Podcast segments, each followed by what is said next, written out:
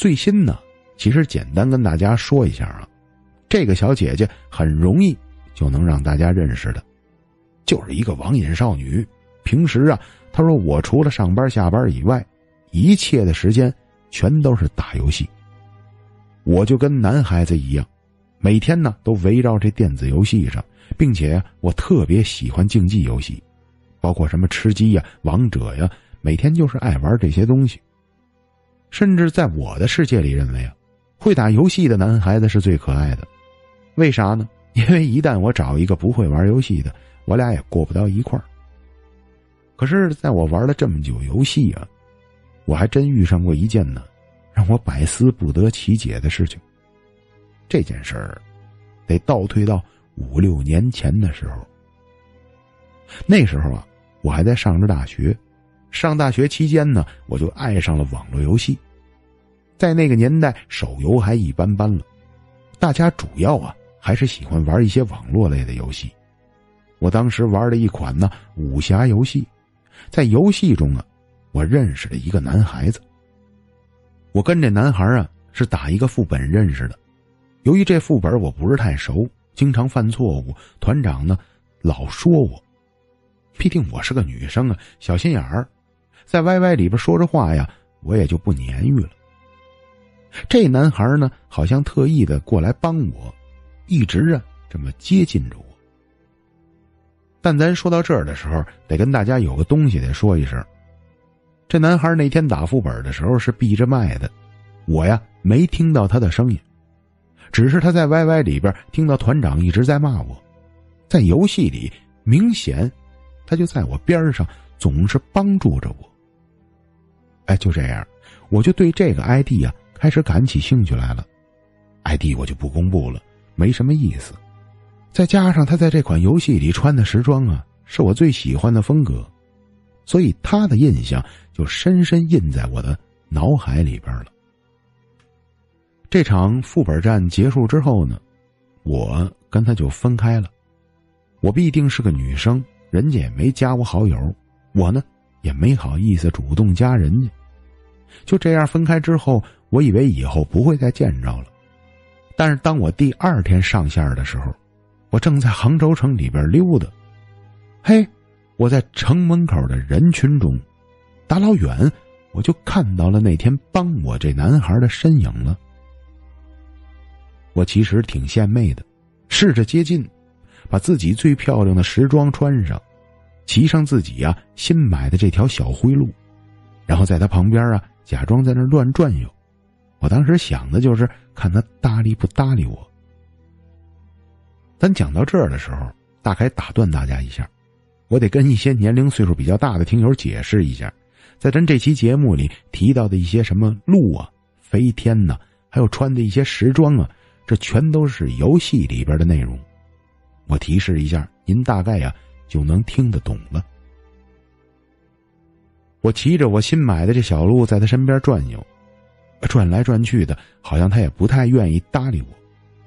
可能也就这么几分钟吧，我挺失望的。控制着我的这个游戏人物啊，就离开杭州城门口的比武场了。可是当我刚走了没一会儿，我的屏幕左下角就打过来一行紫色的字。这字儿，我估计玩过游戏的朋友都知道，只有私聊的时候打过来的字儿才是彩色的。哎呀，我一看 ID 的名字，哎，这不就是那天帮我的那个小哥哥吗？马上啊，我就以最快速度给他回了消息，我们俩就这样接触上了。在接下来的日子里，我过得非常开心。在我后边体验这款游戏的历程中，不但是游戏细腻的武侠风画面，给我带来了无限的视觉冲击，并且我在游戏里找到了甜蜜的爱情。我们两个人聊得特别来，没有一段时间。就坠入爱河了，这个其实就是大家说的网恋。这网恋有的时候轰轰烈烈起来，真不亚于现实。其实玩过游戏的朋友都能理解我说的意思。两个人在游戏世界里操作着彼此的角色，我们能飞天，我们能下海，能四处啊看美丽的风景。说上趟太行就上趟太行，说呀去趟杭州咱就飞趟杭州。那种美妙是在现实中体会不到的，可能也是很多人呢无法接受和理解的。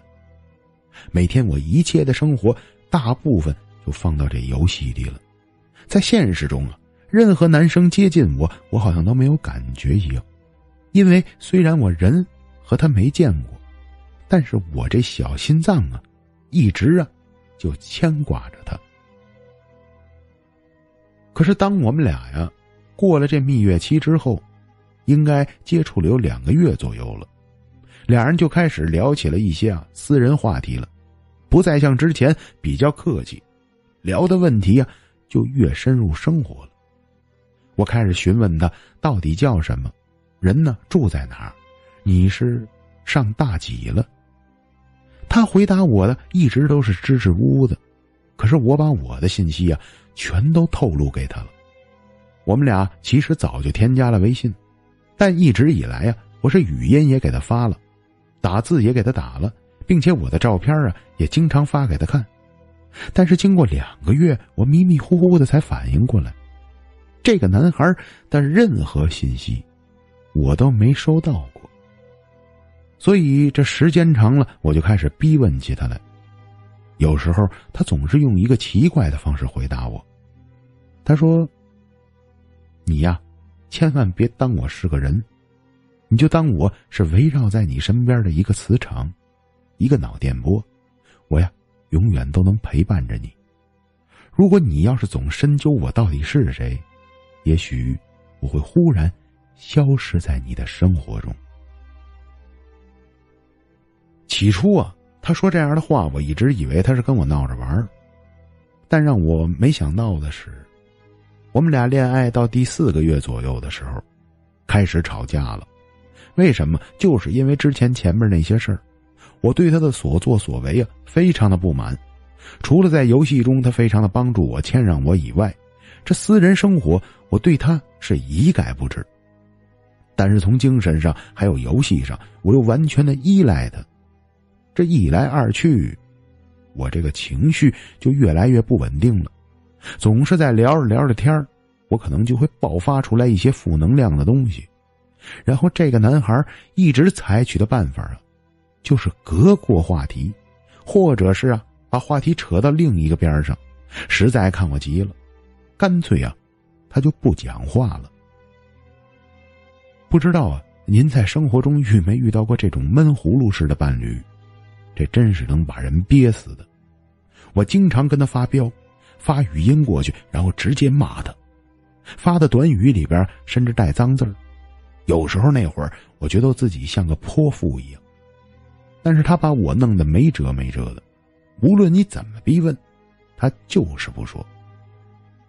但后边又过了没多长时间，我觉得我这件事有点严重了。虽然他也没骗我色，也没骗我钱，我总感觉这人太奇怪了。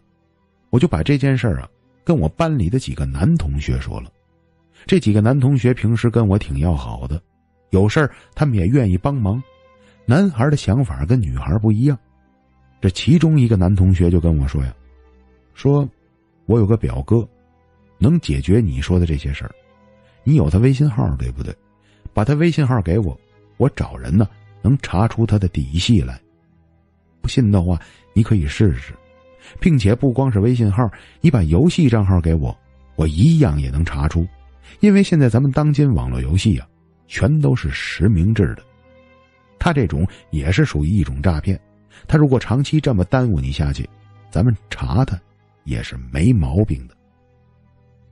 虽然我听完同学说这方法，我不知道怎么做，可是我知道，也许他能帮我，我就开始求他，我说一定帮我问问你表哥。我把他微信号还有他的账号 ID 全都给你，你试着查一下，看看能不能查着这个人。后边没过了几天吧，嘿，让我万万想不到的是，人表哥真查着了，把这男孩的所有信息全都发给我了。哎呦，我当时异常惊讶，我觉得我这同学的瞬间的形象就高大起来了，他竟然能查到这些东西，他表哥指定也不是个一般人。可是当他把资料发给我的时候，我当时所有的注意力，全都放在我这男朋友身上了。我一看照片还挺帅的，发过来的照片还不只是一张，而且呢还找出了他之前呢在别的网络游戏交友平台上发的照片。从照片上看呢，以我多年经验判断，这应该是本人，不像是网图。再加上这男孩的姓名、年龄和他跟我打字说话的方式都非常相符，当时我就觉得，嘿，这算是让我挖出来了。我此时特别兴奋，就好像揭开什么惊天谜案一样。于当天下午呀，我就赶快着急的打开了电脑，上网啊，等着他出现在我的面前。大概这天晚上，等到下午四点多钟吧，哎，他上线了。我一看他的账号上线的时候，我特别的兴奋，马上啊，我就直接打了他的名字过去。我当时打的字，我现在还记着：“某某某，你在了吗？”然后这字打过去之后，这男孩打过来一溜叹号，这叹号接下来连着又是几个叹号。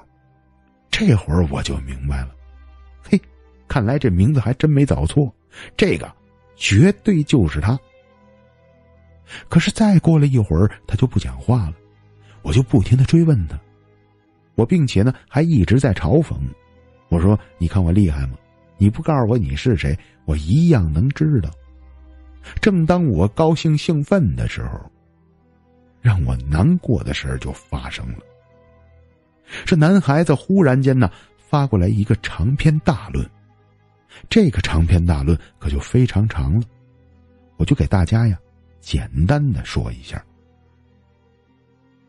他说呀，很高兴能跟我度过这段快乐的时光，我呢做错了一件事情，不应该查他，因为他当初说过，就让我当成他是一个磁场，一个电波，有一天。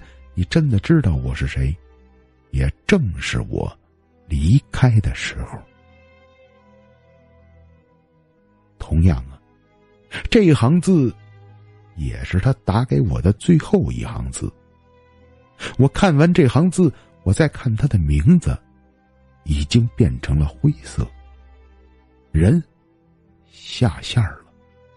就从这起，我在这款游戏里再也没见过他。我在微信上跟他联系，他也没再回答过我。那时候的我呀，真的就跟失恋了一模一样，人都疯了。我把游戏账号全都删掉了，天天呢喝酒消愁，真的不像是一个正常的女孩子了。我每天晚上做梦都期盼着她能跟我说句话，能回答我。我不怕大家笑话，我在她微信上留言呢，可能快超过万字了，但是，他只字都没再给我回过。大概我就这样痛苦吧，足足啊，可能得别扭了大半个月。当我刚刚情绪平稳了两天，稍微好了一点这更吓人的噩耗就传来了。大家应该还记得前面我跟你们说，他的信息呀是我一个男同学帮我找到的。这天下午呀，那男孩忽然间又找我，我当时啊正在图书馆看着书，我这男同学就急赤白脸的跑到图书馆门口招呼我。他呀在门口咳嗽，明显看他的表情是非常着急，让我赶快出去。我呢马上放下了手里的书。就跑到图书馆门口啊，跟我同学聊起天来。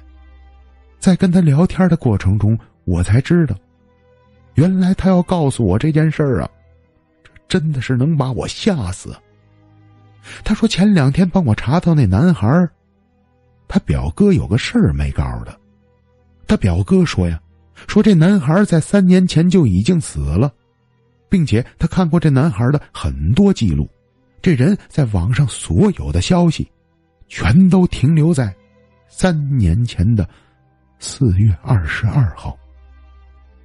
表哥延续这方向继续再看，这男孩确定人呢已经离开了人间了。我当时听完这消息，跟晴天霹雳一样，脑袋哗嚓一道闪电，眼前呢我就一片黑。亏了有我这男同学在呀，一把扶住我，不然这一下我就栽地上了。我可能当时平静了有二三十分钟吧，才把自己的情绪控制住。然后后边，我又进入到了无限的痛苦中。这次进入的痛苦的感觉，就好像二次失恋似的，但是这里边还夹杂着一些恐惧。我满脑子就不停的回忆着我们之前发生的事情，还有他跟我聊天的每一句对话。其实很多细节，我回想起来，全都不大对劲儿。因为啊，我跟他在聊天的细节中。我说出来最近发生的一些新闻，还有最近上映的一些电影，都是一些女孩子比较关心的事情。可我的这位网络男友啊，好像对这些时事的消息新闻呢，完全都一概不知。